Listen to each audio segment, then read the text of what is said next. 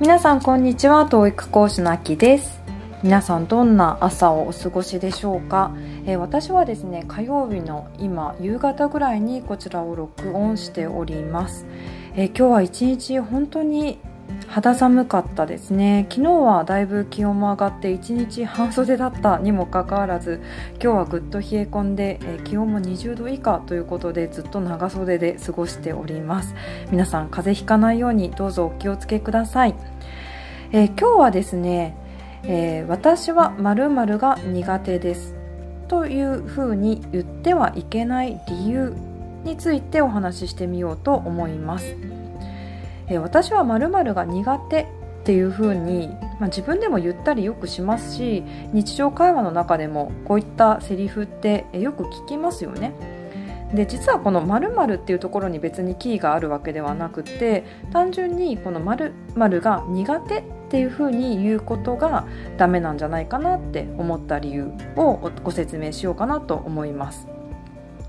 あの私ですねいろんな学校で TOEIC を、えー、指導させていただいているんですがある学校では、えー、90分の授業が終わった後にアンケートを取らせていただいています。えー、それはどんなアンケートかっていうとその日ですね90分の中で学んだことがどのくらい理解できているのかっていう、まあ、理解度をですね測りたいっていうことでちょっとした、えー、理解度調査であったりとか、えー、もしくは質問がある場合には質問を書き込んでもらったりとか、質問以外にも何か、コメントというか何か言いたいことがあれば、コメントを自由に書いてもらっているっていうアンケートを実施しているんですが先日、こんなコメントをもらいました。どんなコメントかっていうと私は暗記が苦手ですって一言書いてあったんですね私は暗記が苦手ですとでこの言葉ってどういう心境の時にこの一言だけ、えー、伝えるんだろうなって考えてみたんですね。私は暗記が苦手ですと。で例えばですね私は暗記が苦手です。だから例えば単語を覚えるのが苦手だからどんな風に効果的に単語を覚えていったらいいのか教えてくださいとかだったら、まあ、おそらくですねその苦手な部分である暗記っていう部分を克服したいんだなってわかるんですね。ただそういった言葉は全然なくてですねただ単に「私は暗記が苦手です」って書いてあったじゃあこれはどういうことなんだろうって思った時に考えてみたんですね。えー、私も実はですねあの結婚した時はまるで料理ができませんでしたもうずっと実家暮らしだったので、えー、料理は母が作ってくれていましたし、まあ、作る必要性が全くなかったのでもう包丁も全く握らないですしそれこそですねお湯を沸かしてお蕎麦を茹でるとか そんなこともしなかったくらい本当に、料理と縁遠いかったんですね。で、まあ、結婚するってなった時に旦那さんに、えー、私は料理が苦手ですというふうに、えー、かなり伝えていました、まあ、苦手っていう範疇ではなかったんですけどね。もともと全然できないっていうレベルだったので苦手っていう範疇ではなかったんですけど私は料理が苦手ですと言ってました。で、まあ、つまりですね私は料理が苦手ですって言い放ってたわけなのでじゃあその当時の心境ってどういう心境なのかっていうとそんな自分を許容してほしいっていう時に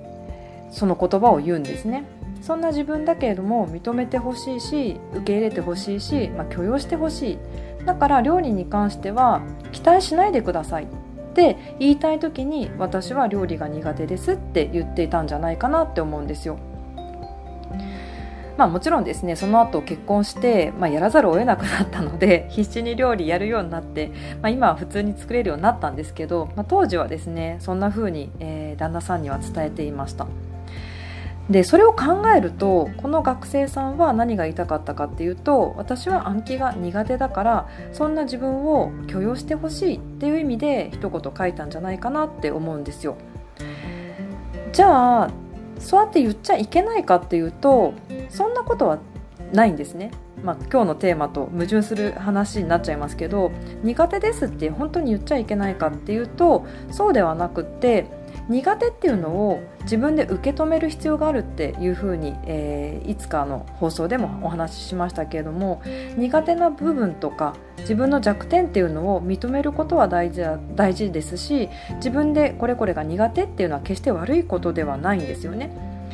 苦手なのは仕方ないですし苦手を克服していくっていうのが学びなのでそもそもが。なので苦手って認識して、えー、苦手ですって、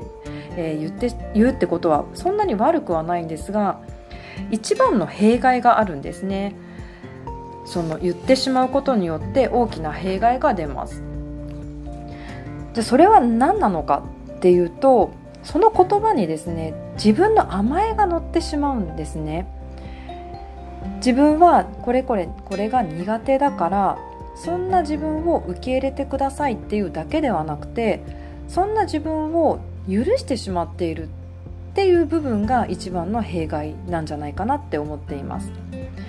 でその言葉にですね自分の甘えが乗ってしまうとそれがですね伸び悩みの大きな原因になるんですね。例えば先ほどの料理の話ですけれども私はですね料理が苦手ですって言っていた時は料理を克服しようとか料理がもっとできるようにしたいっていうふうには一切思ってなかったんですね申し訳ないことに。私は料理ができませんと。自分でも、えそこを受け入れているしそこを改善するつもりはないと。受け入れているんだけれどもその弱みを受け入れてはいるんだけれども改善するつもりはないです。っていう言葉の言い換えとして私は料理が苦手ですって言っていた気がするんですね。なので学習においてもおそらくそういった心境でついその言葉を言ってしまうんじゃないかなって思うんですよね。例えばちょっと、えー、言葉尻は変わりますけれども私が例えばどこかで授業をする時に今まで全く講師としての経験がありませんでしたと今日やる授業が初めてっていう時に皆さんの前でですね私は今日実はえ授業するのが初めてなんですって言ってしまったとしますよね。でその時の心境っていうのはおそらく今日初めて授業をやるからまあミスがあったとしても受け入れてほしいっていうような前置きの言葉になってるんじゃないかなって思います。でそしてそんな自分のその言葉に自分が甘えてしまっていて、まあ、おそらくミスがあったとしても今日初めてだからいいよねっていうような、えー、甘えが出ちゃうんじゃないかなって思うんですよ。まあ、ちょっと状況と言葉尻は、えー、変わりますけれどもおそらく何か行動する前の前置きの言葉としては性質は同じじゃないかなって思います。ですのでおそらくですねその私は〇〇が苦手です〇っていうふうに言い切ってしまうとどうしてもそこにえー、自分の甘えが乗ってしまってそういった自分を受け入れてなおかつ放置してしまうっていう状態になっちゃうんじゃないかなって思います。なのでもしですね苦手っていうのであれば、まあ、先ほども言ったようにですね苦手を受け入れるっていうのはすごくいいことだと思うんですよね。そこから学びがえー、発生するわけなので苦手を克服していこうっていう、えー、風なルートに乗れればそれは成長につながるので、えー、苦手を認めていくっていうのは決して悪いことではないんですが「丸っていう風に「苦手です」「丸ってそこで、え終了させてしまうことが大きな問題なんですよね。そうではなくて必ずじゃあそのえー、苦手な部分をどうすれば克服できるできるだろうかっていうのをぜひですねセットで考えてほしいなって思います。ですので先ほどの、まあ、学生さんのコメント非常に残念なのは言い切ったっていうことなんですよね。私は暗記が苦手です。丸で終えてしまったことが、まあ、非常に残念だなと。きっと本人としてはそこで言い切っていることによっておそらくそんな自分を認めてほしいと思っているでしょうしおそらくそんな自分を認めて甘えてしまっている部分があるんじゃないかなって思うんですよね。もしそれが苦手ですなのでどうしたらいいか教えてくださいっていうんであればおそらくそこに改善したいっていう意思がある証拠なのできっと何か行動につながるようなことが、えー、アクションとして起こせるんじゃないかなと思うんですがやっぱりですねそれを言い切ってしまうっていうのが大きな弊害があるんじゃないかなって思いました。はい、ついついなんかこう自分の弱みというか そういうのを人に分かってほしくてついあの何かの前置きとして言ってしまいがちなんですけれども一番ですね怖いのはそれをそれをですね自分が一番影響を受ける。その言葉によって自分が一番影響を受けて、えー、成長の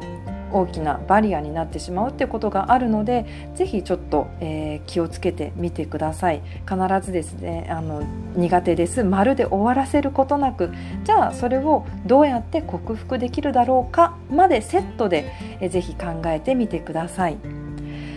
ということで、えー、今日は私は〇〇が苦手とは言ってはいけない理由についてお話ししてみました。最後までお聞きいただき本当にありがとうございます。皆さんの英語学習が楽しいものでありそして効果的な結果が出るよう応援しております。